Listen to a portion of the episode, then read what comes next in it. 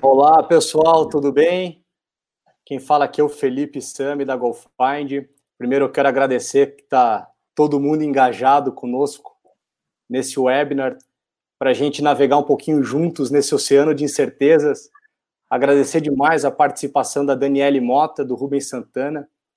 É, eu sei que é um momento aí diferente para todo mundo, um momento onde está todo mundo repensando sobre a operação, para onde nós vamos, para onde está indo o Brasil, para onde está indo o mundo. E o objetivo desse webinar é a gente conversar um pouquinho sobre a jornada do shopper, ou a nova jornada do shopper em quarentena.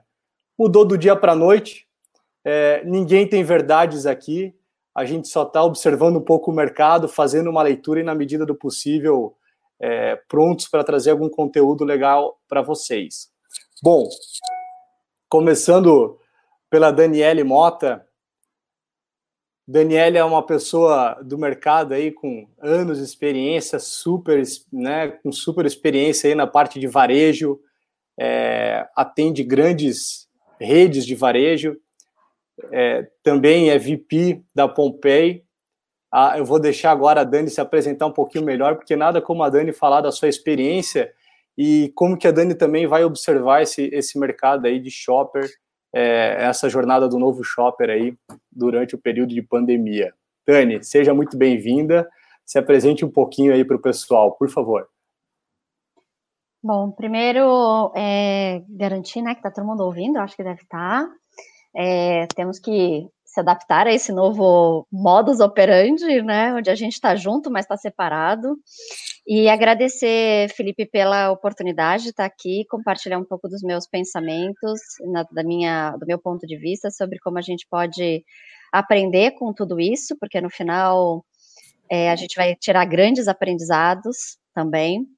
É, tenho trabalhado aí com, na área comercial, na área de supply chain, grandes empresas multinacionais, Tive a oportunidade de liderar o time de shopper market e desenvolvimento de categoria na Nestlé, o que me trouxe assim uma bagagem incrível é, e abriu aí novos horizontes também, nova, novos pontos de vista.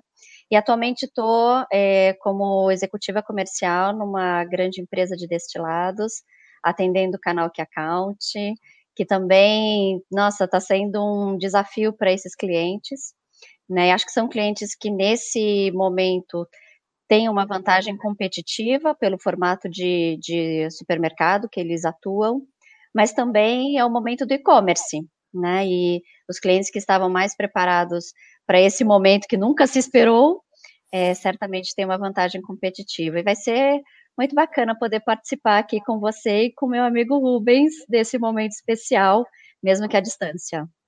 Que legal, muito obrigado, Dani. Agora eu vou pedir para o Rubens, um dos maiores especialistas em trade marketing do Brasil, que ajuda grandes corporações nessa jornada, tanto de implementação como aprimoramento das suas áreas de trade estratégico. Rubens, comenta um pouquinho aí para a gente, para a nossa audiência também te conhecer, conhecer um pouquinho do teu background e como você colabora aí com o mercado no dia a dia. Beleza, prazer estar com vocês, Felipe, Dani. É, como a Dani falou, né, estamos longe, mas uh, estamos conectados aqui. E toda a audiência aí, que bom que estamos juntos, vamos fazer desse momento aqui um momento de construção de soluções, né, que é o que eu tenho, é o que eu tenho dito. A gente, notícia ruim, basta ligar a televisão, né, basta entrar no grupo de WhatsApp aí da família, de amigos, que vai estar uma enxurrada lá de, de coisas horríveis e, e se a gente ficar dominado por isso, a nossa cabeça não vai conseguir pensar. Então, assim, uh, bom, eu me chamo Rubens Santana, eu sou professor na SPM há mais de 10 anos, já tive agência, já, já rodei bastante mercado aí, eu estou com 40 anos agora e desde os, desde os 21 eu estou no mercado, né, de, eh, de merchandising, trade, e nos últimos, vai, sete anos eu decidi que o meu negócio não era ter empresa, era fazer um, um trabalho mais personalizado, então hoje eu dou consultoria, dou treinamento, escrevo livros, meus livros estão aqui no fundo, uh, sou pai de três filhos, e tô nessa vida louca aí. Até, até semana retrasada, eu acho que eu pegava uns cinco ou seis aviões por semana, dependendo da semana, tava muito louco. E aí, de uma hora para outra, tudo mudou, né? Minhas palestras todas foram canceladas, meus eventos foram todos cancelados. E só que os meus custos fixos não foram cancelados na minha vida, né? Acho que como a maioria da, de nós. Uh, mas eu, graças a Deus, já estava com uma iniciativa na área digital bastante forte. E eu acabei de lançar meu curso, minha formação em trade marketing online E, enfim, foi, foi um sucesso, estou muito contente. E isso aí prova que a gente tem que estar tá sempre uh, pensando né, no pior, né? Quer dizer, o que, que pode acontecer no nosso negócio uh, se a gente não. E eu acho que esse é o grande aprendizado, né, gente? É, é, é as empresas que estão sendo pegas de surpresa uh, são empresas que estavam numa posição, né? Tipo assim, cara, acabou e agora? Agora eu não consigo nem conectar meus colaboradores no webinar, sabe? É, do básico, né, até as coisas mais complexas, a gente vê que, que como as cadeias eram frágeis, né? Basta um, um serzinho microscópico para avacalhar com tudo, né? Então, eu, eu, eu tenho certeza que a humanidade vai passar por essa, né? Já passamos por coisas piores, e eu também tenho certeza que vai surgir um novo shopper disso aí, né? A Dani, que é uma grande estudiosa aí do comportamento humano, ela ela deve estar tá, tá percebendo também a mesma coisa, que, que é, e vai deixar uma cicatriz na forma como a gente se comporta. É, nunca mais o shopper vai, operar no mesmo modelo, eu acho, como ele vinha operando. As coisas, elas. Aquela pessoa que não usava o digital, é, ela vai usar o digital, ela vai perceber que o digital é legal, entendeu? Ela vai ver que é uma coisa interessante e vai deixar de ser um canal que representa só 5% no faturamento das indústrias. Eu acho que ele vai aumentar. Eu acho que ele vai aumentar, muito. Isso. Perfeito, Rubens, eu concordo completamente com você. A, a sociedade vai passar por uma transformação. Todos os momentos geram. É, toda moeda tem dois lados. A gente respeita muito as famílias, as linhas de frente que estão agora no combate né, ao vírus. A gente sabe que o esforço deles está sendo sobre-humano para tentar manter as coisas dentro do controle é, na medida do possível, mas também tem uma retaguarda nessa linha, é, nesse combate, que é toda a cadeia de abastecimento, que não pode entrar em colapso. Apesar das pessoas não estarem nas ruas, elas continuam se alimentando em casa, é, continuam fazendo churrasco no final de semana, fazendo seus drinks também. Então, até onde mudou, mudaram os hábitos das pessoas? É, tá todo mundo em casa, mas não tá todo mundo doente. Tá todo mundo só um pouquinho recluso. Então, para esquentar um pouquinho a nossa conversa, eu vou compartilhar alguns slides é, de pesquisas de mercado bastante atuais para esse momento do Covid-19, da Bain Company, da Nielsen, de como que essas consultorias, grandes consultorias globais, também estão olhando para essa mudança no comportamento do shopper. Bom, para iniciar esse, esses slides, no momento da inscrição do webinar, eu pedi para os né, é, inscritos escreverem a sua dúvida. Qual é a sua dúvida para o momento? E essas dúvidas geraram é, é, essa nuvem de palavras. Então, as pessoas aqui que estão nos ouvindo hoje estão muito preocupadas com a crise, com o momento, com as vendas, com a economia, com a quarentena, com o shopper, é, como ficarão as coisas. Só para a gente contextualizar a nossa audiência, por onde que a gente vai navegar, para tentar, na medida do possível, atender todas essas é, dúvidas, né? Quais são as oportunidades para o momento, como engajar o consumidor nesse momento, como se diferenciar na gôndola. Então, aqui é só um alinhamento por onde a gente vai navegar. E uma outra pesquisa que eu fiz também no momento da inscrição foi uma pergunta bem simples. Uma leitura dos nossos, da nossa audiência. Quanto tempo você acha que vai durar a quarentena? Um mês, dois meses, três meses, até seis meses ou mais. E esse foi o resultado. 77% dos inscritos neste webinar apostam que a quarentena vai durar dois meses ou mais, sendo que 46% da audiência acredita que vai ficar até os dois meses. Depois, 24%, três meses, e 11% já está sendo até um pouquinho mais conservador é, na análise e dizendo que a gente vai ficar de quatro, cinco ou seis meses. Bom, seja duas semanas já é bastante tempo, dois meses então, vai passar cada dia é dia de fato relevante, né? Vai ter muita novidade nesse período e na, e na medida do possível a gente vai tentar acompanhar. O primeiro gráfico que eu trago para vocês é um estudo da Bain Company sobre em que grau da crise nós estamos. E é muito curioso, porque esse gráfico que leva a escala de 0 a 10 diz que nós estamos na escala 6, né? E assim, eu não vou aqui escala por escala a todos os inscritos do webinar, no final vocês vão receber essa apresentação e aqui do no cantinho tem a fonte, né? Quando você clica, ele vai levar diretamente para essa página, é, onde tem esse slide aqui que vocês podem navegar em, com mais calma, entender também com mais detalhes o que significa cada uma dessas escalas. Mas, segundo a Ben Company, é, a gente está na escala 6 e aqui é o momento de ativar o primeiro nível de contingência nos protocolos.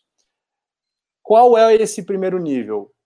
É focar na mitigação imediata das ameaças dos colaboradores. Por exemplo, viagens, né? E aqui vai variar de setor para setor. Eu sei que tem muita gente aqui que trabalha na indústria, é, em distribuidores, varejistas, agências de marketing, enfim, cada um aqui vai se identificar. Bom, mas quando você entrar nessa fonte aqui depois e analisar qual que é o nível de protocolo 10, que é o terceiro nível, eu fico curioso, porque eu acho que a gente já está no nível 10, com confinamento, com tudo fechado, é um negócio bastante curioso. E eu convido aqui também a Daniele e o Rubens é, para comentar um pouquinho o que, que vocês acham dessa escala, se esses protocolos, como que o varejo, como que as indústrias elas estão mitigando esses riscos nesse momento da pandemia, os varejos estão adotando protocolos de segurança, vocês sentem que, a, que os clientes, né, Rubens, seus clientes estão mandando o pessoal para home office também, isso é um movimento geral do mercado? Falo eu primeiro ou a Dani? Vai você, Rubão, depois eu, eu, depois eu complemento. Só porque a pergunta é cabeluda, tu quer que eu responda antes, né? Eu posso começar, não tem problema nenhum, vai ser um então prazer. Me ajuda, então me ajuda. Vai tu então, primeiro. Vamos lá. É, do que eu tenho observado, eu vou falar de varejo e de algumas indústrias, tá bom? Uh, não vou entrar no setor político da questão, tá bom? Perfeito, perfeito. Então, até para não gerar polêmicas e é um assunto muito delicado. Não Esquece tem verdades nem mentiras aqui. Então, o, o ambiente é partidário. A gente está olhando para o mercado de bens de consumo. Vamos lá. Tá bom. Bom, olhando para os varejos que eu atendo, né, e também para os varejos que eu tenho mais contato, que é o varejo alimentar. É, talvez existam protocolos diferentes com um, shopping centers, indústrias, empresas de moda, brinquedos, mas o varejo alimentar e o varejo farma, que eu tenho mais proximidade, estão adotando. É, acho que tem, tem algumas diferenças. Né? Existem varejistas, grandes varejistas, que têm acesso a estudos como esse, né, que têm suas matrizes em outros países e que algumas dessas matrizes ou alguns desses países são países que já passaram ou estão infectados ou já passaram pela crise. Então, está tá trazendo benchmark de como eles é, trabalharam esse momento de crise e eles estão adotando aqui rapidamente, tá bom? É, dando prioridade, sem dúvida, para a segurança do trabalhador.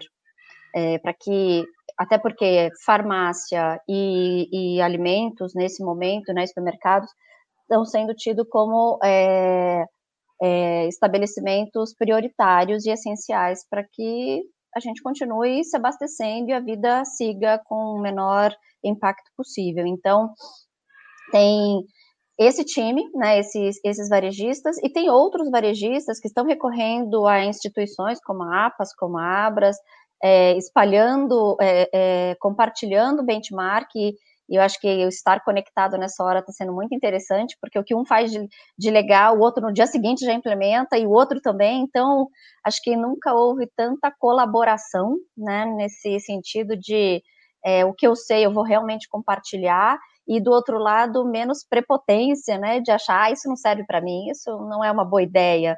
Pelo contrário, as pessoas estão realmente entendendo que pode servir e estão adotando, porque é, é, para garantir aí não só a segurança dos seus colaboradores, mas a segurança de quem também está indo nesses estabelecimentos. Então, eu diria que é, tem graus diferentes de conhecimento, de acesso a esse tipo de informação e que traz aí um, uma resposta diferente. Mas o que eu vejo de maneira geral é uma preocupação com o colaborador legítima, dentro do que o seu conhecimento permite implementar, né? É, e também com o, o shopper ou o consumidor que está indo a essa loja, né? Tentar Perfeito. garantir que esse espaço seja um espaço higienizado, limpo, que se mantenha a segurança de distância. Então, coisas mínimas até coisas mais elaboradas, dependendo aí do grau de conhecimento ou de disponibilidade financeira também para esses varejos implementarem. falando com indústria, né, é, a grande maioria está colocando quem eles, quem eles podem de home office, né, é, grupos de risco, independente se é grupo de campo, ou grupo de escritório, ou grupo de fábrica, todos, né, já estão aí é, num, numa, num ambiente mais seguro, é, e nesse momento discutindo algumas políticas é, de caixa, né? Porque o caixa vai ser afetado. Então, como Perfeito. salvaguardar também essa saúde financeira nesse momento. Mas Você com falou... a prioridade de manter o colaborador é, seguro também. Legal, Dani. Você comentou um negócio muito legal e o Rubens eu acho que vai corroborar com a questão que o consumidor ele segue indo para a loja e por isso que o varejo ele está adotando alguns protocolos de segurança para receber esses consumidores, que hoje está um pouco receoso, que também vai precisar adotar alguns protocolos de segurança individuais para irem até o estabelecimento, mas até onde o delivery ou e-commerce não conta. Então, Rubens, comenta um pouquinho para a gente como você acha que o mercado está se adaptando para receber esse novo consumidor em quarentena. Uhum. Uh, o que, que a gente, o que, que eu tenho chegado a mim até através da maratona, né, de trade marketing que está tá com quase 4 mil participantes que a gente fez os grupos de WhatsApp e é, é muito semelhante ao cenário que a, Dani descreveu, né, há, há muita gente em, em, home office e na, no front office, cara, na operação, uh, muita gente trabalhando sem as devidas precauções, entendeu? Muita gente trabalhando sem as devidas precauções, ou por falta de, de recurso, ou por descomprometimento da empresa, ou por ignorância, entendeu? Por achar que não é uma gripezinha, não é nada, entendeu? Então, assim, é, a, tem muita gente que ainda não entendeu o que está acontecendo e é, isso aí é, é, grave, né? É, quanto à questão do, do shopper, uh, o shopper, ele, ele, ele vai transformar os seus hábitos de compra, né? Ele vai, obviamente, dentro do ponto de venda, vai, vai buscar uma, uma jornada extremamente objetiva, rápida, Ninguém vai querer interagir com aquilo que não é essencial, entendeu? Corredor decorado, categoria decorada, uh, decorado no sentido de eu decorei, eu já memorizei, eu vou lá, pego e vou embora, entendeu? Não tem Eu vou com a lista, com uma, eu planejo muito mais a minha compra antes de sair de casa agora, né? Total, total. Eu, eu sinceramente, eu não, não eu não, não vejo porquê ir para uma loja hoje em dia. Não vejo porquê. Eu acho que a gente tem que ficar todo mundo quieto em casa. Quem pode ficar, para mim, assim, ó, quem pode ficar em casa, fique. Quem não pode, quem é essencial para a sociedade, quem é que é essencial para a sociedade uh, manter? Os médicos, os policiais, os promotores, uh, os caixas de loja. Essas pessoas, elas têm que estar totalmente resguardadas com essas políticas aí uh, de, de, de, precaução que eu espero que as empresas sejam responsáveis e mantenham, entendeu? agora, as pessoas que não não tem por que estar na, na rua, elas têm que ficar em casa, ponto final, entendeu? Elas deveriam estar em casa. E, e é um momento legal delas estarem em casa para descobrir coisas novas, para comprar pela internet. Para que, que ela vai se expor? Entende? É, esse negócio é muito contagioso, cara. Ele, ele, ele passa muito rápido, entendeu? Ele passa muito rápido. Então, Perfeito. Então, eu, eu aqui em casa, eu não desço nem, eu só desço para pegar coisa da entrega. É isso que eu faço. Perfeito, perfeito. Uma das maiores dúvidas, obviamente, de quem se inscreveu neste webinar foi para entender como as marcas, nesse momento, podem engajar esse novo shopper. Para entender essa jornada, vai ser por delivery, vai ser por e-commerce, vou planejar minha compra em casa antes de ir para o estabelecimento, vou caminhar menos pelo ambiente do supermercado ou do varejo, pelas gôndolas, é, mas como que a marca pode engajar os consumidores nesse momento de crise? Aí eu trouxe esses, essa pirâmide da Bain Company que mostra 30 elementos que nesse momento estão sendo super relevantes para as pessoas, desde o impacto social, nas mudanças de vida, né, nos é, elementos emocionais e também funcionais. E se você é uma marca que quer engajar o consumidor neste momento, a Bain Company diz que você não pode deixar de ter três elementos na sua comunicação: mostrar a filiação e trazer o consumidor para o sentimento de que ele pertence a algo, diminuir a ansiedade e também mitigar os riscos. Então, são três elementos que a Bain Company diz. Se você não, se esses três elementos não estão na sua comunicação, não comunique, não tome nenhuma ação, porque você pode até gerar mais ansiedade, aflição e associar a sua marca por um momento ruim.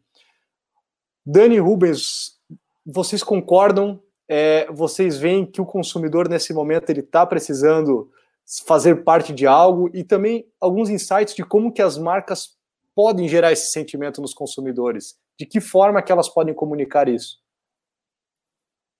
Esse eu vou começar então agora. É, eu acho, eu achei muito interessante isso aí, me remeteu um pouco à pirâmide de Maslow, né? Partindo das necessidades mais básicas do ser humano, né? alimentação, necessidades fisiológicas, tu vê que elas têm, ela é a base de tudo, né? Então, na medida em que eu, eu perco, assim, a, a, possibilidade da escassez, né? O efeito manada, todo esse processo irracional, né? Das pessoas estarem se tapeando em fila, então, é, esse medo, né? De perder a segurança. Uh, a questão do, da ansiedade uh, e, e, da necessidade de filiação, né? As pessoas, elas precisam estar conectadas e isso está criando um buraco entre as pessoas. Então, cara, o que, que eu vejo? É um momento maravilhoso, para produção de conteúdos relevantes no, no, no digital, entendeu? É, indo bem para a prática, entendeu? Uh, se, se você tiver, assim, em algum momento, uh, usando essa crise para vender alguma coisa uh, que não seja alguma coisa realmente que vai trazer um benefício nesse nível para as pessoas, você vai, tipo assim, ah, eu vou vender agora um produto para imunidade porque todo mundo pode ficar doente. Cara, isso aí queima o filme, cara, porque as pessoas estão vendo que tu está explorando um sentimento de medo delas. Agora, tu, em vez de tu vender um produto, tu fala assim, uh, vai ter uma sequência de webinars onde eu vou chamar os principais médicos de Porto Alegre, do São Paulo, sei lá da onde, para falar sobre como manter um estilo de vida saudável. Se uma marca patrocina uma coisa dessas, vai ser fantástico. Ela vai vender, nesse momento, um conceito e, consequentemente, ela pode vender um produto. Agora, quem quiser se aproveitar uh, desse momento para escancarar a venda de um produto, meu, vai criar, assim, uma, uma... Eu ficaria com nojo, entendeu? Eu diria assim, cara, que cara aproveitador, entendeu? É, é muito ruim. E, e, assim, então tem muita oportunidade. Agora, as empresas elas têm que sair desse marketing uh, de vendas para o marketing de relacionamento, marketing de conteúdo, uh, inbound marketing, marketing né, que tu consegue, uh, porque essa pessoa ela vai te dar os dados dela, né? Tu tem que criar um fluxo de relacionamento com essa pessoa até o dia que ela vai estar pronta para comprar teu produto. Eu acho que esse é o momento da gente ser relevante de verdade, cara. E ser relevante não necessariamente é botar um produto na mão de alguém, é botar um serviço, é botar um sentimento, é botar outra coisa. É botar outra coisa. Como que as empresas vão, vão sobreviver a isso se monetizando é o desafio. Porque, assim, ó, ao mesmo tempo que tu tem que fazer isso, tu tem um estoque que tu tem que desovar, tu tem um preço que tu tem que botar na ponta da agulha. Tu tem, tu tem necessidades financeiras, né? Mas nesse momento tu tem que, cara, tu tem que, tem que ponderar. Se tu te expor demais agora, tu vai ser o aproveitador do momento e, e eu acho que o cara se queima, entendeu? Se queima de verdade. Perfeito. Dani, eu tenho vários colegas com cervejarias artesanais que não é um produto essencial para o momento, é, mas a gente sabe que tem muita gente em casa que adora consumir esse tipo de produto. E como é que, de repente, marcas que não são essenciais, que não estão sendo buscadas agora, também podem é, manter suas operações, a economia ativa, de uma forma aí produtiva e, ao mesmo tempo, que não queime a marca, como o Rubens colocou, né? Tá bom. Vamos lá, eu vou tentar construir uma linha de raciocínio aqui com vocês, tá bom? Então, o que, que a gente vê em termos de comportamento do shopper? A gente vê fases. Ele, a gente está só no, no começo de alguma coisa, mas que já passou, essa fase ela já se repetiu em outros lugares. Então, utilizando uma base, uma base estatística relevante, que é a China, qualquer, qualquer pesquisa tem pelo menos 10 mil pessoas, é, pode nos dar alguns insights, longe de ser a verdade absoluta, tá bom? Até porque somos, temos hábitos culturais diferentes, mas pode nos remeter a algumas é, soluções, né? Um pouco naquele mood que a gente estava falando de tentar encontrar soluções e ver o que os padrões que estão que aconteceram na China. Então a gente tem algumas fases do shopper. A primeira, né, e se confunde um pouco com, com, a, com a nossa com o consumidor, é da negação. Isso não existe, isso é um vírus, isso é uma gripe, isso não vai pegar em mim, eu tomei vacina e não, isso não é aqui, isso é lá na China, isso está longe pra caramba. Então, é a fase da negação, onde tudo continua igual e como estava. E acho que vale a pena colocar também que a gente tem vários Brasis dentro do Brasil. Então, Perfeito. se eu fizer essa mesma pergunta para alguém que está no Pará, nada, não tem, não, não vai aqui, por favor, nenhum julgamento de, né, de, de forma é alguma. É multicultural mas... o país, né? Isso aí a gente sabe. Lá, a informação sobre tudo que a gente está passando aqui em São Paulo é muito diferente do que a gente tem aqui. Então, lá, a gente ainda vê as pessoas indo para o shopping. Então, ainda estão na fase da negação, isso não é nada. Algo que a gente viveu, não, é que é tão rápido. Foi antes de ontem, né? Faz 10 dias que a gente estava nesse é. momento. Então, tá tudo muito rápido. Mas é a negação onde você vê os picos de vendas das, da, de, de sellout são altíssimos. Então, em vários lugares desse país, esse pico de sellout ainda vai acontecer. E a gente ainda acredita que esse pico de sellout vai acontecer nesse final de semana e no próximo. Por quê?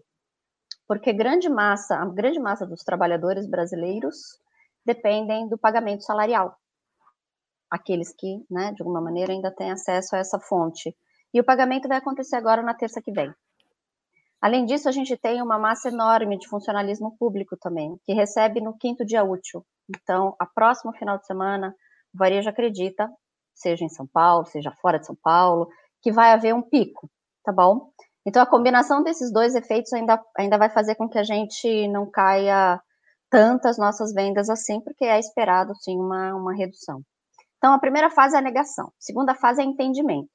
Nossa, é Google, o que é coronavírus, o que é isso, o que é aquilo, onde pega, o que eu faço, uma chuva de informação, você já não sabe o que é verdade, do que não é verdade, o que vai te levar a uma, ao pico né, dessa cada um por si, né? Vai uma exaustão emocional em que vai todo mundo correr para o supermercado num efeito é, de sobrevivência, realmente como o Rubens colocou, e vai se abastecer de arroz, feijão e papel higiênico. A evolução do ser humano é ter papel higiênico agora, gente. Eu não poderia não falar, mas se abastecer do que é essencial, tá bom? Então, é, e o que vai acontecer? Apesar da o nosso e-commerce no Brasil, ele é para alimentar, para cadeia alimentar, ele ainda é muito incipiente. Né? Prognósticos que a gente fazia para 2023 já estão se antecipando para agora. Então, o e-commerce alimentar está vivendo assim um momento que, de novo, não é por um momento bom, né? Não é por uma causa boa, mas é um momento que eles estavam numa expectativa para daqui a três anos. Então, tudo isso está sendo antecipado. Hoje tem varejos que estão atendendo mais de 10 mil pedidos por dia. Uau! E eles atendiam cerca de 3 mil.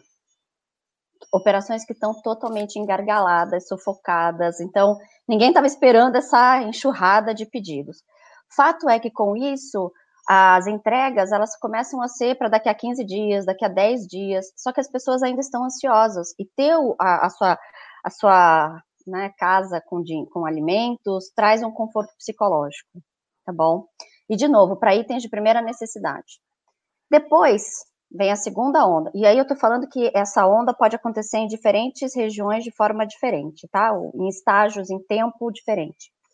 Depois vem uma segunda onda que é meio, ok, entendi, vou ficar em casa. Já tô há 10 dias em casa.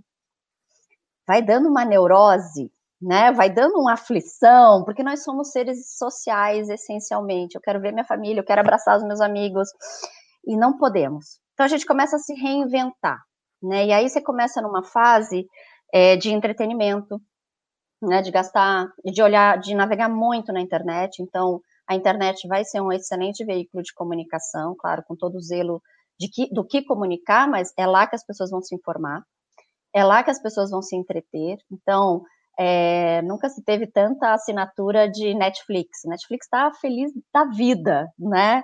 Amazon Prime está bombando, jogos online, cara, é, tá, é, tudo que é online realmente vai ganhar relevância. E aí vai começar um momento de indulgência.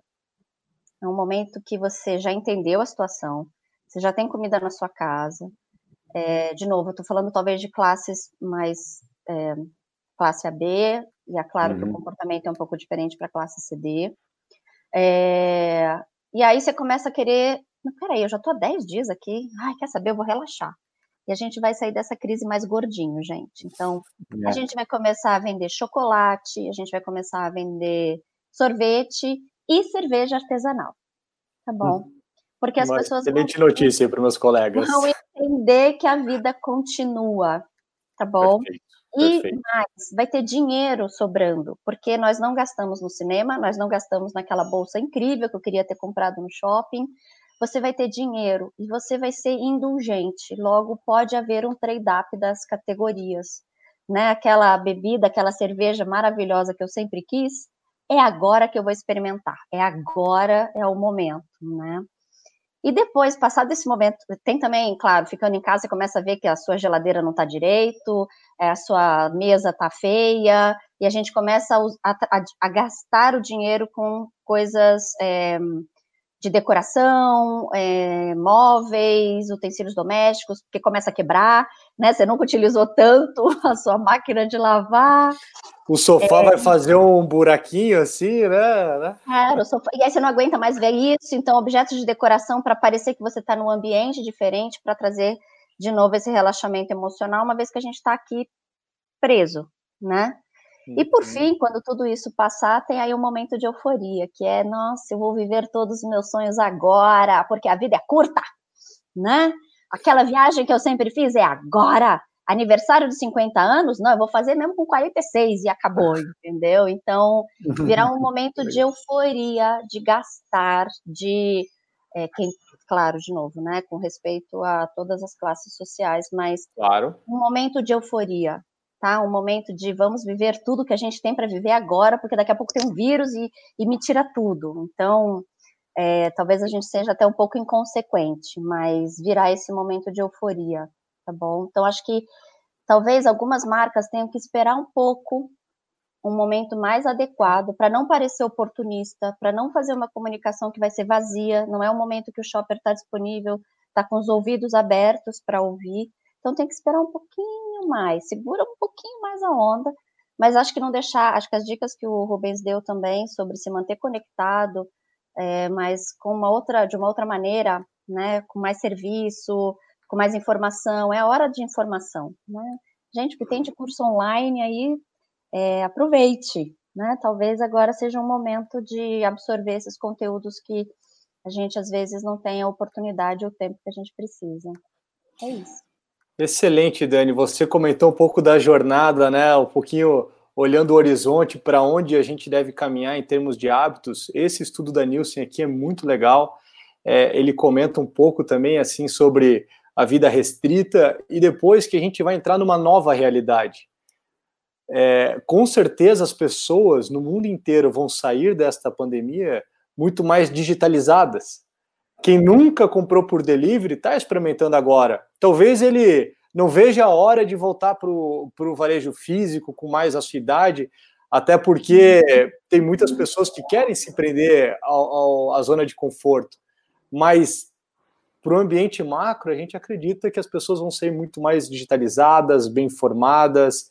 A minha mãe aprendeu a fazer videochamada, então é, eu acho que todos esses hábitos, tudo que a gente está aprendendo dentro de casa, vai refletir também nos nossos hábitos de consumo, né? Como a gente vai se relacionar com as marcas.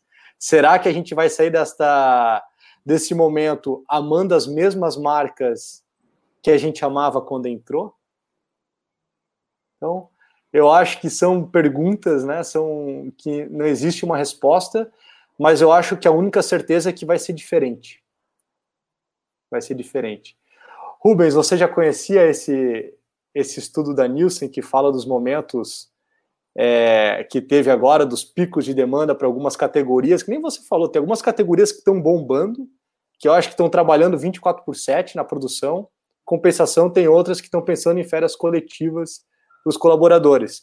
Eu tenho um próximo slide que depois eu vou apresentar, é, um estudo que a Bain Company fez na China na época da SARS, né?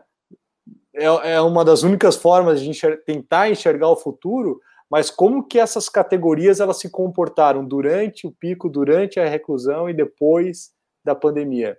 Uhum. Bom? Interessante. Esse slide aqui ele está rolando também no WhatsApp, é. muita gente já viu, é, e é um slide que de alguma forma preocupa algumas pessoas, principalmente aquelas mais ligadas com a missão de reativar a economia. A gente pode perceber agora que tem uma onda de pessoas né, que estão pulando do muro para o lado, quero salvar vidas, e o lockdown total ele é necessário. Outras pessoas não para, ninguém faz lockdown porque a economia não pode parar. E tem o meio termo de quem quer fazer o lockdown vertical, liberando algumas categorias para o mercado, abrindo alguns tipos de comércio, mas muito influenciados por esse gráfico não exatamente esse gráfico, mas por esse estudo, de que se o varejo, como por exemplo, restaurantes fecharem por 30 dias ou 60 dias, vai ter uma quebradeira no mercado que ninguém quer. Rubens, como é que você enxerga, né, uhum. pela neurociência, eu sei que você é um estudioso, é, esse momento de decisão de governadores, mas também para onde que as pessoas estão pulando, existe certo, existe errado? Qual que é a sua opinião sobre isso? É lockdown vertical? É lockdown total? O que, que a gente precisa fazer? Olha, cara, é muito complicado de responder isso aí. Eu acho que ninguém tem essa, assim, o que a ciência está dizendo da, dentro da informação né, é a necessidade para que haja um impacto menor de, de, de morte porque existe uma, um percentual da população que vai exigir cuidados especiais e os, o sistema público, o sistema de saúde não, não comporta. Então, uh, ao mesmo tempo, tem aquela, aquele discurso de que é, é, é, é muito complicado, né? Porque parece que a gente está dando menor peso para as vidas, né? Quer dizer, se a economia parar, mais mortes podem ocorrer por depressão, por vandalismo, por criminalidade, negócios quebrando. Agora você ah, imagina. Recessão, né? Exato. Pode vir atrás. Você imagina você ser um governante agora e você ter que escolher uh, qual é a marca que você quer deixar na sua, no seu currículo. Uma, uma economia que deixou de crescer 20, 30% ou, ou, sei lá, 10, 20, 15, 30 mil mortes.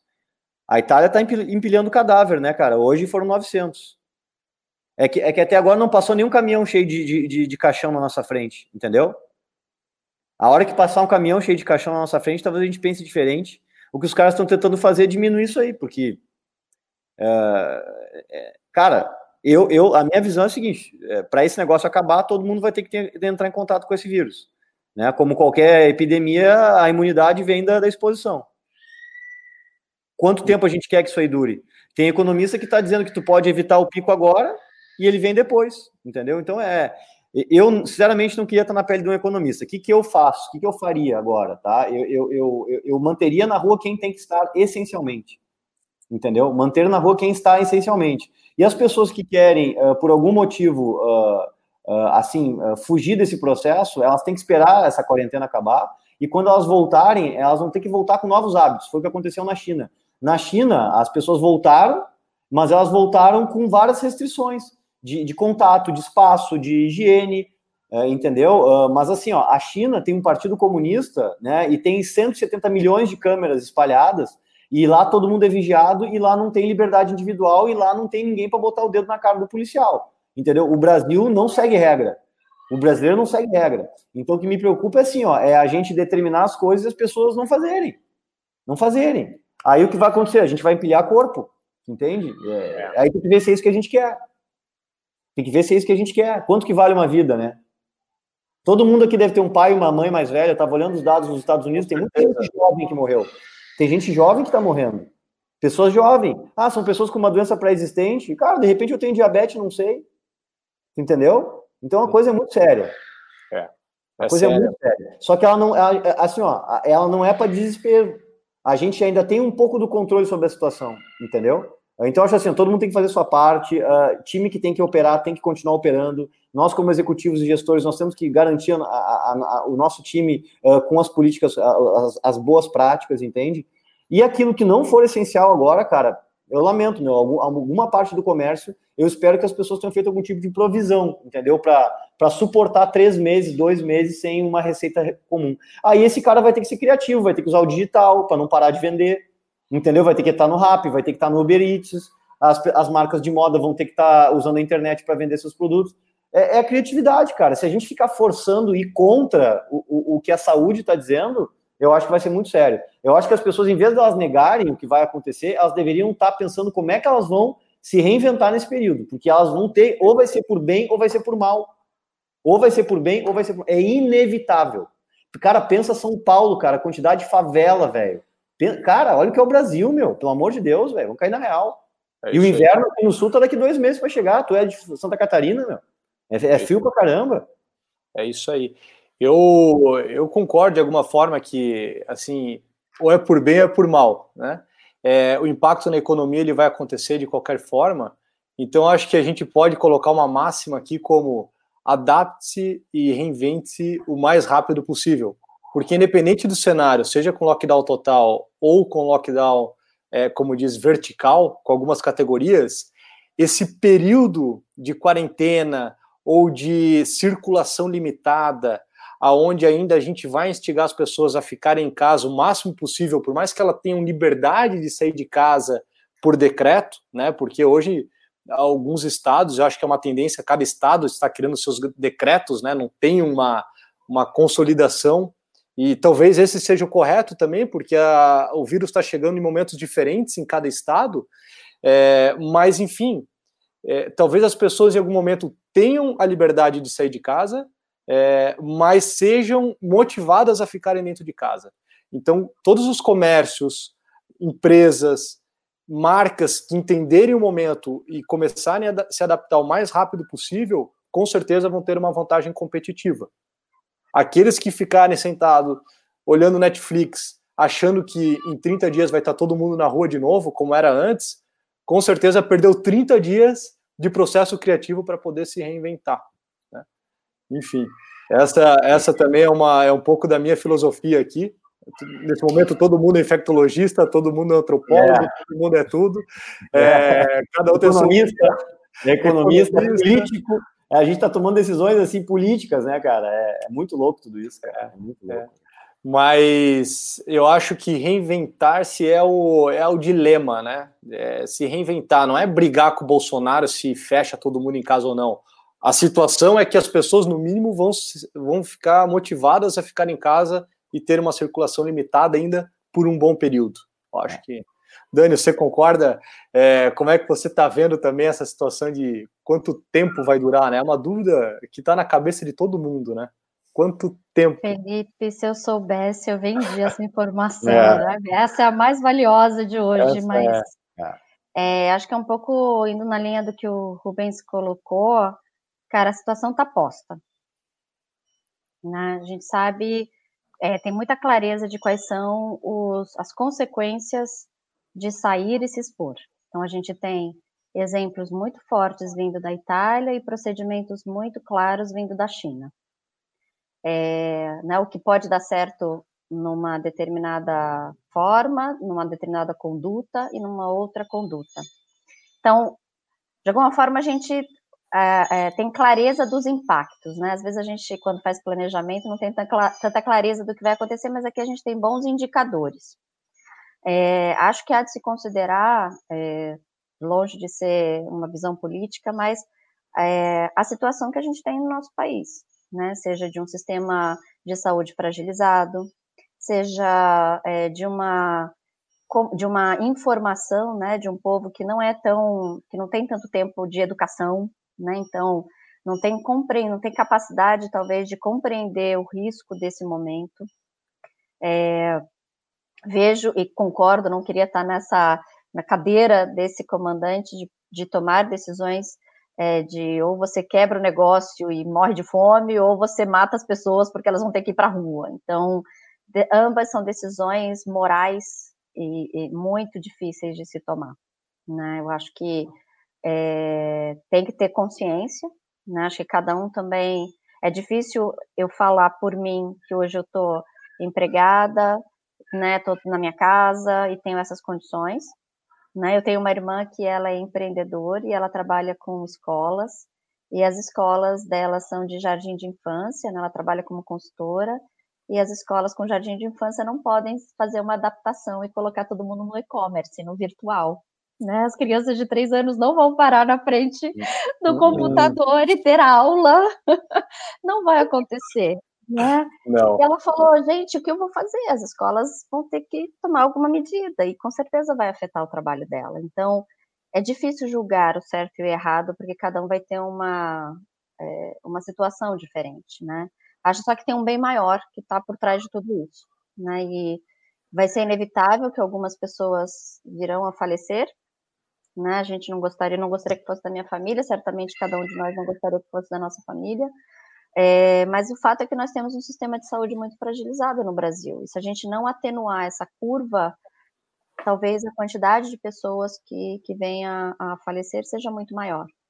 Então, eu acho que vão existir momentos em que a gente vai precisar ficar realmente ficar em casa, tomar mais cuidados. É, só algumas pessoas que realmente precisam, né? Esses nossos guerreiros que estão aí na saúde, que estão ali na frente, é, já se expondo, né? Algo inédito. Né? E quanto colocar os empresários, é, eu acho que todo mundo está muito sensibilizado nessa, nessa crise, tanto uhum. patrões quanto empregados. Né? A gente tem um exemplo aqui muito próximo de casa, o rapaz tem um restaurante e ele ia demitir o garçom, porque uhum. certamente não tem como ele entregar, né? Como ele manter todos os custos dele. E nessa ocasião ele fez um acordo para diminuir o salário, para não zerar.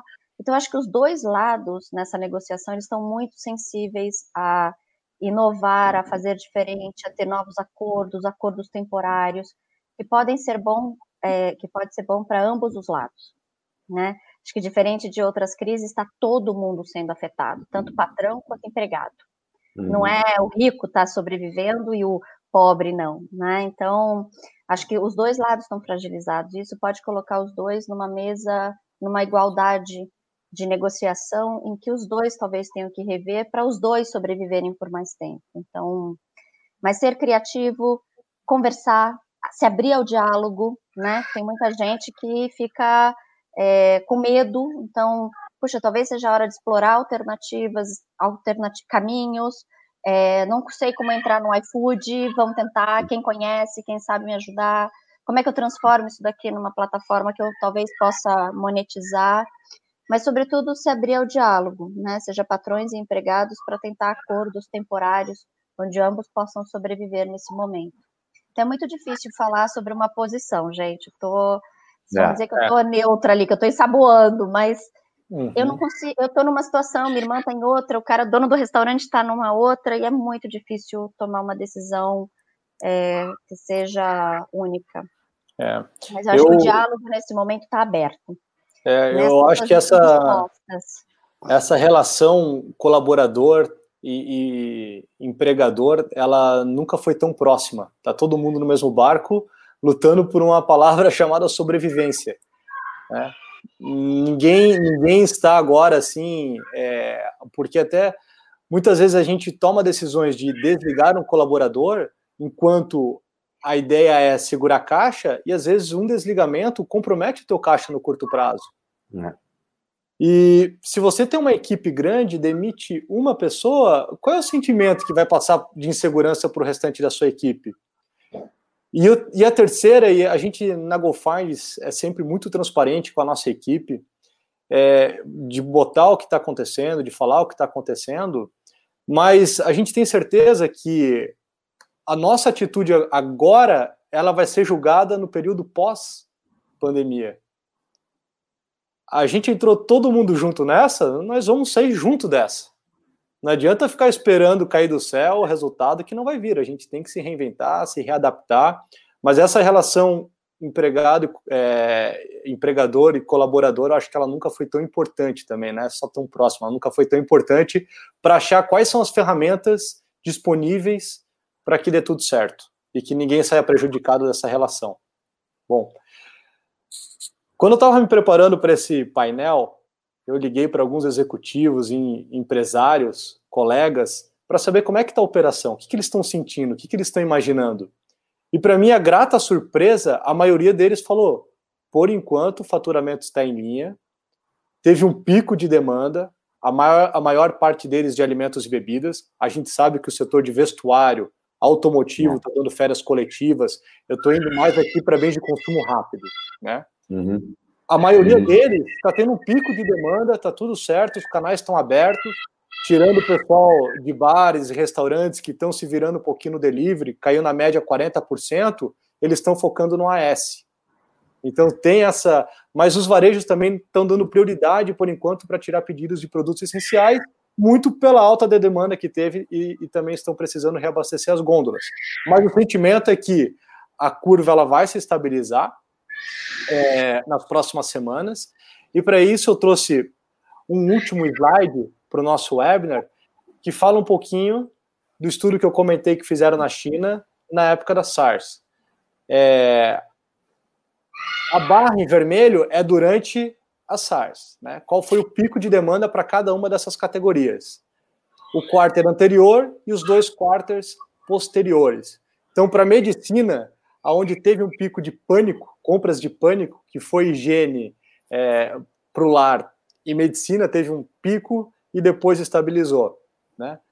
Comida teve um pequeno pico e a gente pode ver que ele já estabiliza rápido, não tem uma variação tão abrupta, mesmo antes, durante e depois. Né? Se eu comer 300 gramas de comida no restaurante, eu vou continuar comendo 300 gramas em casa. Essa é a, é a lógica. Aí traz aqui cosméticos, vestuário, é, cigarros e bebidas, e, e, bebidas de forma geral, né? bebidas alcoólicas e bebidas de forma geral. É, a nossa audiência aqui é mais variada. Tem o pessoal aqui de home care, tem o pessoal de, enfim. Como é que vocês acreditam que esses picos de demanda vão se relacionar na, nas categorias? Dani, você que é uma exímia gestora de categorias, né, já passou por várias categorias, como é que você, qual é a dica que você dá para o pessoal para gerenciar a categoria nesse momento? Felipe, eu te adoro com essas perguntas cabeludas, viu? eu sei que você dá conta, Dani, eu sei que você dá conta. Você é modesta. Você Ai, já tem tudo na ponta Deus. da língua, eu tenho certeza. Não. Mas você sabe que está sendo muito interessante, é, Felipe. A gente tem conversado com vários clientes e acho que nessa, nessa hora a dica que eu dou é conversem com seus varejos, estejam próximos do cliente. Perfeito. Eles estão muito perdidos também, né, sobre o que fazer com algumas categorias. Acho que com arroz, feijão e ovo e óleo, talvez seja muito claro nesse primeiro momento. Itens essenciais. Mas algumas categorias estão é, sofrendo mais nesse momento. Mas como eu falei, vai chegar o momento de cada uma das categorias, tá bom? Então eu teria um pouco de paciência, mas não estar paciência não significa ficar parado, né? Você está se preparando para esse momento que vai chegar? Né? O que, que você está inventando? Que tipo de comunicação você vai criar? Né, eu lembro, e aí citando uma das categorias que eu, que eu conheço, que é um pouco de categoria de destilados mesmo, a gente, e que é muito sutil a forma de comunicar, né? Você pode esbarrar é, e parecer oportunista, mas tem comunicações que podem ser mais leves, né? Então, já que você não vai no barzinho que você mais gosta, que tal montar um barzinho na sua casa, né? Acho que para cosmético, esses dias eu passei um batom, né? Tô de batom também hoje, e o meu marido virou e falou assim: onde você vai de batom? Eu falei, ah, hoje a gente vai jantar no Varandas Grill, né? Então, poxa, como é que mar as marcas podem estar falando desse momento, né? Eu jamais, estando em casa, eu talvez não colocasse um batom como eu colocaria para ir à rua, mas como é que o time de cosméticos, né, que está aqui, pode falar, puxa, né, é um momento da autoestima, é um, e beleza é autoestima, né? Então, puxa, que tal ficar bonita todos os dias, inclusive na quarentena, né? Então, acho que uhum. tem formas de se comunicar, de novo, eu acho que não pode parecer oportunista, como o Rubens colocou, eu acho que, é, mas no, no momento em que o shopper vai chegar, nesse momento que ele ai, não aguento mais, estou há 15 dias já em casa, né, da, da sala para o quarto, do quarto para o banheiro, para a cozinha. É, eu acho que tem maneiras da gente se comunicar de forma diferente. Eu acho que e, e esperar esse momento propício que vai estar no radar do shopper, ele vai estar mais aberto para isso. Talvez hoje falar sobre isso não seja o melhor momento, tá bom? Então, é, esses dias eu estava vendo que maquiagem é uma das categorias que pode sofrer, né? Mesmo roupas, né? Afinal de contas, a gente quando compra roupas, compra para é, para os outros, né? Para exibir para os outros, mas uhum. é, te, tá tendo muitas lives, está tendo muitos happy hours virtuais, está tendo muita. Eu nunca vi tanta festa de aniversário virtual. Olha né? que legal, é verdade. Eu e não... o mais legal é que cada um paga a sua conta, entendeu? é, todo mundo já sabe que vai pagar a sua conta, que é verdade. Cada um sabe que vai pagar a sua conta. Então, acho que tem formas de se comunicar para ajudar a passar por esse momento de estresse, né? Que é um pouco daquele primeiro slide que você colocou, sem parecer ser oportunista. É, talvez tenha aí o timing, que é um timing mais adequado, mas eu acho que existem formas de se comunicar sem ser é, leviano, sem ser é, agressivo, mas é, estando do lado da gente, né, enquanto shopper, enquanto consumidor, para passar por esse momento. E o que eu tenho visto, pelo menos pela internet, é, tem muita gente se comunicando de uma forma leve, é, gostosa, é, e que está realmente do lado, né, trazendo esse conforto emocional. Então, acho que bebidas alcoólicas vai chegar o momento, maquiagem, vamos inventar, né, formas da gente é, que tal o, o, roxo hoje, né? E, e, acho que tem uma coisa muito interessante, Felipe, que a gente estava trazendo esses dias, que a gente está treinando todo mundo no digital na organização agora, tá? É, e tem um dinamismo comercial, um dinamismo de comunicação diferente do digital e do físico. O físico espera grandes dias, né? Dia das mães, dia dos pais, dia das crianças, Natal. É, e o digital ele funciona em micromomentos. Então você tem um momento semanal. Então vai ser o dia do hambúrguer hoje. Que tal, gente? Vamos fazer um hambúrguer? Chama, chama a criançada para um hambúrguer. Minha filha está aqui do lado, ela já disse que ela quer. É, amanhã vai ser o dia do batom roxo. Cara, todo mundo vai postar batom roxo, né, em solidariedade. Então, o digital ele permite esse dinamismo da comunicação. Todo dia é dia de alguma coisa. Uhum. Então, as categorias elas podem se beneficiar de novo com muito zelo, com muito cuidado, com muita responsabilidade nessa comunicação. Mas você pode inventar dias, né? E como hoje todo dia é sexta-feira, né? todo dia é sexta-feira, segunda é sexta-feira, terça é sexta-feira, quarta é, é regra de aeroporto, né? Não tem horário para nada, parece. Então, puxa, eu acho que acho que cai a ficha de que o mundo digital é diferente. É. Né? Puxa para você isso e vamos trabalhar. Tem muito Google, Facebook, tem muita forma Instagram, tem muitas Quantos... formas da marca estar em contato quantos insights legais, né? As marcas de vestuário, qual que é o look do dia para videochamada? Porque nunca a gente fez tanta videochamada, né? As blogueiras, qual que é a maquiagem ideal aí para fazer videoconferência? Você todo dia está conversando com o cliente, cada vez vai se assim, é, comunicar mais com a empresa, com os colegas, mas tem ainda a parte visual da sociedade aqui. Eu não estou trancado em casa, então eu acho que tem várias formas de explorar, né? É, corroboro 100%, Dani, só para dizer como esses insights já começaram aqui, algumas sinapses aqui, né, no, no Tico e Teco. Mas, Rubens, você que é um grande especialista em trade marketing, de gôndola mesmo, né, de, de chão de loja, é, muitas pessoas perguntaram assim, mesmo que o shopper vá pouco para a loja, ele vai continuar indo, o que, que as marcas podem fazer na gôndola para engajar os consumidores? tem um aspecto de não tocar mais tanto nos produtos, dá uma luz para o pessoal de trade aí que está em execução de loja, o que, que, que, que eles podem fazer? Assim, ó, eu vejo que as categorias que estão sendo sensíveis à demanda, né, elas têm que garantir a reposição. Reposição total, você não pode ter ruptura, você tem que garantir uh, que aquele giro né, vai ser suprido pela, pelo abastecimento. Uh, eu, eu, cara, eu não, não vou né, dar uma falsa esperança. Eu não consigo hoje imaginar uh, nada sendo feito assim no ponto de venda para aquele momento ali da, do comportamento de compra habitual, né? A Dani fala muito disso, né? Que o cara está no automático, ele está em busca daquele produto que não é de indulgência, porque ele não está nem com a cabeça preparada para isso agora, ele vai estar tá depois, como ela colocou. Achei muito legal essa coisa de que eu estou falando agora, tem foto, momentos, tem momentos. Foto é agora, né? Essa Perfeito. foto é agora. Essa foto de agora, meu, o teu trade, ele, toda a energia que tu vai gastar na operação de campo, se tu não é essencial hoje para o varejo, tu não vai ter giro, tu não vai lançar produto, tu não vai comunicar inovação em categoria, uh, cara, tu, tu, tem que manter tua posição ali e tu tem que saber que tu vai certamente ter produto que não vai girar se tu não é um, bem essencial. Os essenciais é a galera lá fazendo a coisa com, com a higiene, com a reposição, né, que tem que fazer. Mas essa galera que não vai estar tá tendo essa demanda no, no, ponto de venda físico, ela tem que jogar toda a energia intelectual dela para, primeiro, replanejar a estratégia de canais dela para quando a coisa voltar, né? Como é, como é que vai ser a minha visão de canais, como é que eu vou, vou usar a minha distribuição para recuperar o resultado quando a demanda voltar, e como é que agora, nesse momento, eu estou eu, construindo algum tipo de valor para o meu shopper, sem pensar em monetização se tu pensar em monetização, assim, porque o digital ele tem o relacionamento e a monetização, né, a conversão.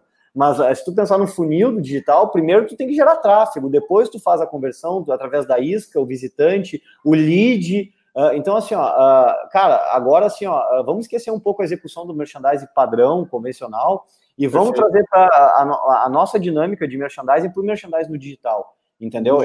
Para as marcas que não são essenciais, entendeu? Perfeito. Naquele momento. Porque não adianta, cara, na boa, meu, quem é que vai parar agora na frente de uma gôndola para. Uh, até vai acontecer aquele cara de exceção, né? Aquele cara que, porra, não caiu a ficha ainda. Mas para mim, eu vejo as pessoas entrando numa loja uh, para sair rápido. Eu entro para sair.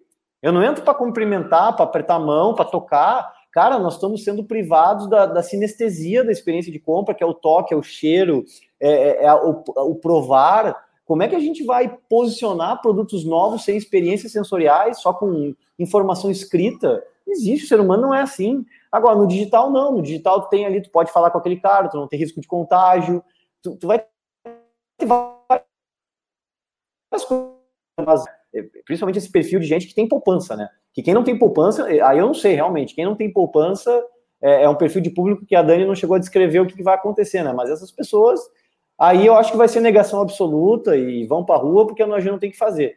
Entendeu? Agora, quem tem o que fazer, porque tem uma poupancinha, pode ficar no Netflix, pode pedir um rap, pode provar um cheeseburger, pode gastar num traguinho diferente, pode fazer uma brincadeira, cara, só não estraga o mundo, não vai para rua contaminar os velhos, não vai para rua contaminar os, as pessoas com problema. É é, é, é, eu espero que essa. O que, que, eu vejo, cara? Assim, ó, a nossa sociedade ela chegou no nível de hedonismo uh, ridículo, de absurdo, entendeu? Demais, as pessoas vivendo uma vida que não é delas, vivendo para os outros, entendeu? Uh, com um monte de prazer uh, efêmero, muitas vezes coisas. Agora a gente vai ter que, primeiro, se aquietar um pouco, entendeu? Entender um pouco o que está acontecendo dentro de cada um. Entende? Então, assim, ó, talvez tenha um significado tudo isso que está acontecendo. A gente dá valor porque realmente importa, entendeu? Porque, cara, as fugas elas vão diminuir entende? A gente vai ter que viver uh, de uma maneira mais, assim, uh, verdadeira os momentos, entendeu? Então, cara, uh, esse é o lado transformador, que eu acho que daí vai talvez emerja um, um, um shopper diferente, um shopper consciente, realmente que, cara, só para, sem querer me alongar, mas quando eu morei na Europa, eu morei na Europa em 2000, tá? Eu, eu tinha 20 anos, e eu morei com uma família francesa, e eu nunca vou me esquecer, não, me sei a madame, Deus, a Deus que eles estejam bem. Volta e meia eu falo com meu irmão lá de Paris. Eles, uh, eu ia jantar com eles todas as noites, estava dentro lá do meu, do meu contrato, do meu acordo com a família. E sempre me chamava a atenção que tinha o prato do dia, tinha sempre um prato novo, uma carne, uma, uma coisa bacana. Mas sempre pelo menos 30% do que era consumido naquela refeição era do dia anterior e às vezes do dia antes do anterior. Entendeu? Então, assim, ó, essa consciência, porque esse povo passou por guerra. O Monsieur e a Madame, meus pais franceses de lá, eles passaram, eles viveram o que é uma escassez, uma guerra. Então, essa frivolidade, essa coisa que eu acho que tomou conta um pouco desse. Eu acho que isso aí, cara, eu espero que essa crise sirva para a gente mudar um pouco isso. Então, uh, dar valor porque a gente tem, saber consumir, saber fazer a refeição. Eu, velho, eu não juntava com a minha família, agora todo dia a gente toma café e janta e almoça juntos. Tu entende? Eu, eu, eu, faz uma, uma semana que a gente faz refeição junto. É. Quantas famílias perderam isso e agora estão tendo que. Sabe? Então, tem um significado por trás disso, tem uma, uma coisa assim pairando, que a gente ainda não captou. Mas vai acontecer, a gente vai perceber isso. Eu, e aí vão surgir novas propostas de marca, de produtos, de, de, de novas tribos, novos canais. Uh, as marcas que entenderem esse, esse zeitgeist, esse espírito do tempo novo, elas vão nadar no Oceano Azul. Agora, aquele cara que está lá preocupado em, em só vender, só vender, só vender. Perfeito. Não podia, não podia ser melhor os seus comentários. Você falou, né, do, do momento.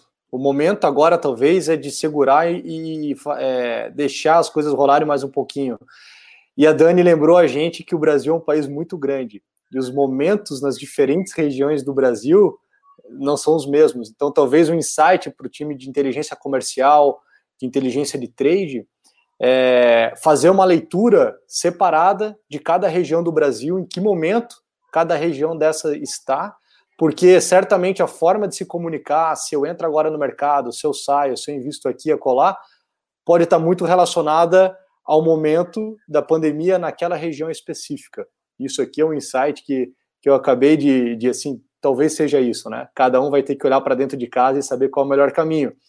E do varejo físico, pô, eu quero entrar e sair. Foi muito engraçado. Eu fui com a minha noiva no supermercado de bicicleta, fiquei esperando lá de fora, segurando a bicicleta. Ela entrou correndo, parecia que ela né? Aquelas Olimpíadas, você tem que entrar correndo, tocar menos possível e sair correndo. Bom, talvez porque não a marca ajudar a botar uma trilha na loja para dizer onde está seu produto para ser mais rápido. Porque às vezes a gente tem que ficar navegando, olhando, procurando. Pô, não, quer higiene e limpeza? Tá, tá, tá, tá, tá, segue essa trilha aqui que você vai chegar lá. Então, pode ser aí um, um insight, até porque as pessoas estão sendo agora também muito provocadas a comprar localmente, nas proximidades, para ajudar o pequeno e médio varejo. E eu sinto que a gente vai entrar em estabelecimentos que a gente nunca tinha entrado antes também. Então, yeah. talvez o varejo aí tenha um papel de ajudar os novos entrantes, né? Quem sabe fidelizar esses clientes no, no processo. É verdade. Pessoal, infelizmente a gente chegou no nosso tempo. Eu estou aqui é, de coração partido porque eu sei que essa conversa poderia ir longe, né? É, conversar muito mais sobre essa, esse momento. Mas quem sabe daqui a três ou quatro semanas a gente volta para fazer uma releitura do mercado. Daqui a quatro semanas, com certeza, o Brasil vai estar em outro patamar, né? Quem que sabe o que vai estar acontecendo. A nossa audiência, que interagiu muito aqui nos comentários, muito obrigado por terem participado. A Daniela e o Rubens, que aceitaram esse convite para levar um pouquinho aí de é, insights para o pessoal começar a se reinventar, se readaptar para esse mercado. Muito obrigado também por terem participado desse momento. Para os inscritos, vão receber os slides que eu acabei de apresentar. É, qualquer dúvida, qualquer né, é, questão, crítica, sugestão, deixa nos comentários também, que é importante para a gente. Siga o GoFind no WhatsApp, no WhatsApp não, no Instagram, no Facebook, aqui no YouTube, que na medida do possível a gente vai trazer conteúdos relevantes para vocês sobre trade, sobre marketing, vendas, jornada do shopper, o que mais aí tiver alinhado com a nossa persona. Rubens e Dani, é, eu sei que vocês têm algum projeto é, pessoal, o Rubens tem uma maratona do trade aí, 4 mil inscritos. Rubens, comenta um pouquinho para a galera aí, quem quer, quem quiser acompanhar, estudar nesse período de quarentena, qual é o caminho para entrar nessa maratona de trade do Rubens Santana? A maratona ela foi planejada, uh, idealizada e divulgada antes dessa crise louca. Então, eu, eu, eu, eu, brinco que foi uma, uma coisa do, do, universo, assim, cara. A gente. E aí ela, ela cresceu muito por causa desse confinamento. E, e para mim está sendo um, um, um, grande aprendizado. E a mensagem que eu queria deixar para o final é a seguinte: não faz nada para o teu cliente, faz com ele faz com o cliente. É, o fato de eu ter 3.500, quase 4.000 potenciais clientes, porque quem está nos meus grupos de WhatsApp são profissionais de mercado que um dia podem vir a contratar meu serviço e, e já estão contratando os cursos, né, e tudo mais. Essas pessoas, elas uh, elas estão me ensinando o que, que eu devo desenvolver em termos de produto. Eu estou montando produtos e serviços e iniciativas baseado nessa relação. Então, assim, uh, uh, o que eu fiz vale para mim, mas esse exemplo eu acho que tem que ser que eu aprendi isso no Vale do Silício quando eu fui, tá? Não fazer para, faz com o teu cliente e usa o digital para tu te aproximar desse cliente, para tu ser relevante para ele. E então a maratona foi o que eu fiz para a comunidade de trade marketing. Então a gente criou tipo assim, ó, Uh, cara, a galera enlouquecida, quando é que vai ser a live? O que, que tu vai falar hoje? Eu quero participar, eu quero. Uma ansiedade, um troço assim, muito louco, cara, que eu nunca tinha imaginado.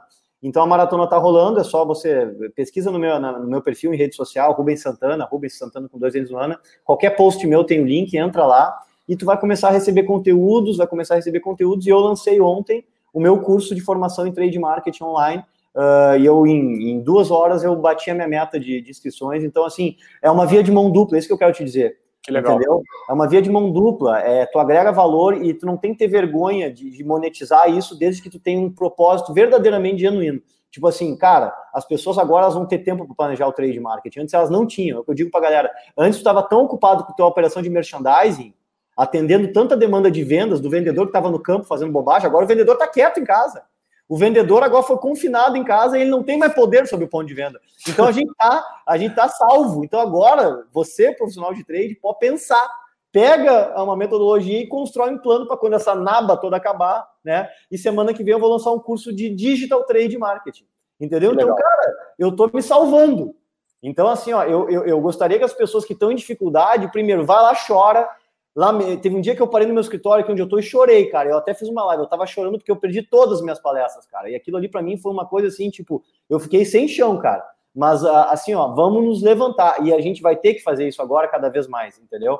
Esse é o nosso momento de superação. E quanto mais gente a gente tiver perto da gente, com essa, essa entusiasmo, mais forte a gente fica. Porque sozinho, cara, se a gente entrar no isolacionismo, aí ferrou. Distanciamento social não é se isolar, entendeu? Aí vem o lado bom da tecnologia. Então, brindemos aí o lado bom da tecnologia, que a gente, uh, depois disso, use a tecnologia dessa forma, do jeito certo, não para ficar fugindo das coisas que a gente deveria dar, prestar atenção, que hoje é o que a gente está tendo que prestar, né?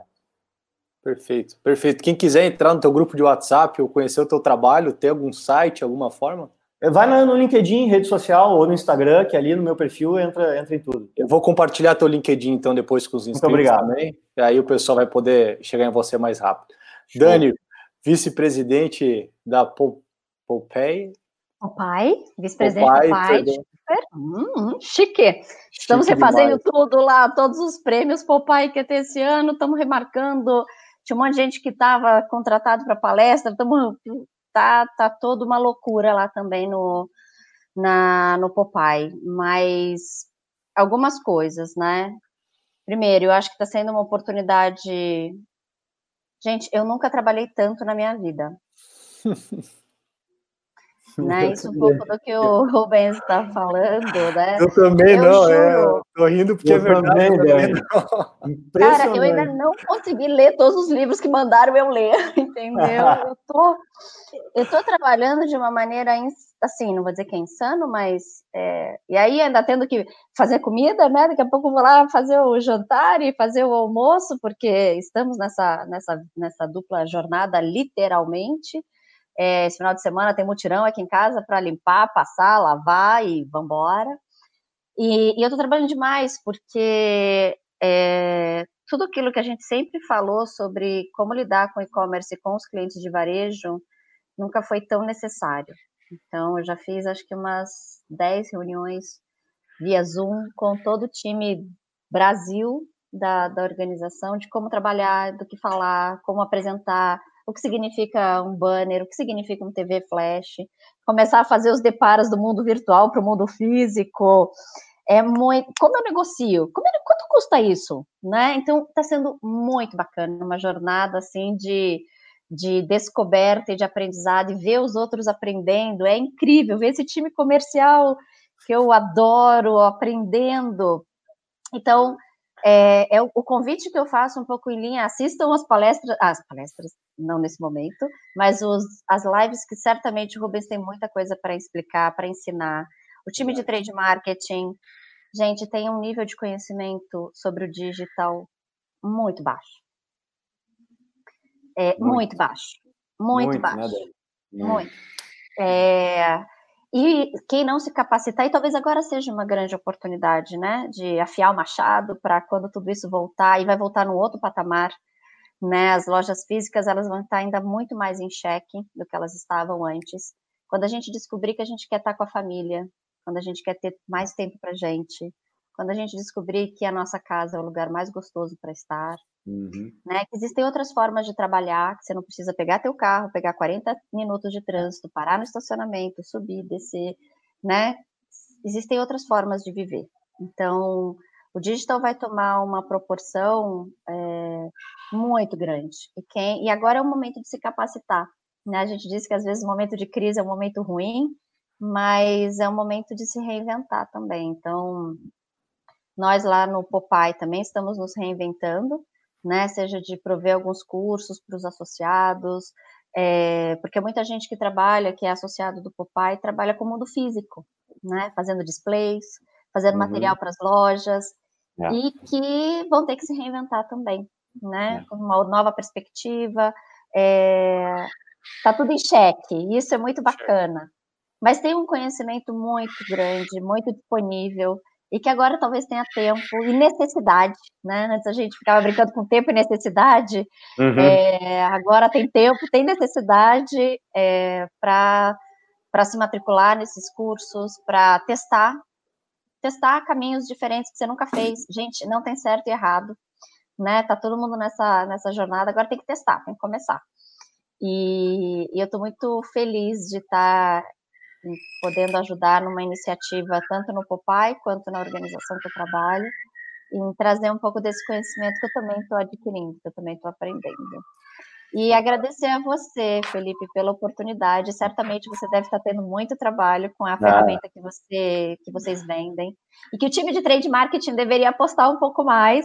Com afinal certeza. de contas, nesse momento em que você tem que saber que se só tem uma hora para sair, um momento para escapar é. e você saber para onde ir, cara, devia ser um é. bálsamo. É, então, é, que você esteja é, capturando essa oportunidade, né? E que os times de trade estejam a, abertos a ouvir que existem outras formas, gente, outras formas de fazer trade marketing, né? E o Rubens certamente sabe disso também. Então, sucesso aí na ferramenta de vocês, viu? Muito obrigado. A gente acabou de lançar um localizador multimarcas para ajudar os consumidores a se deslocarem o menos possível, né?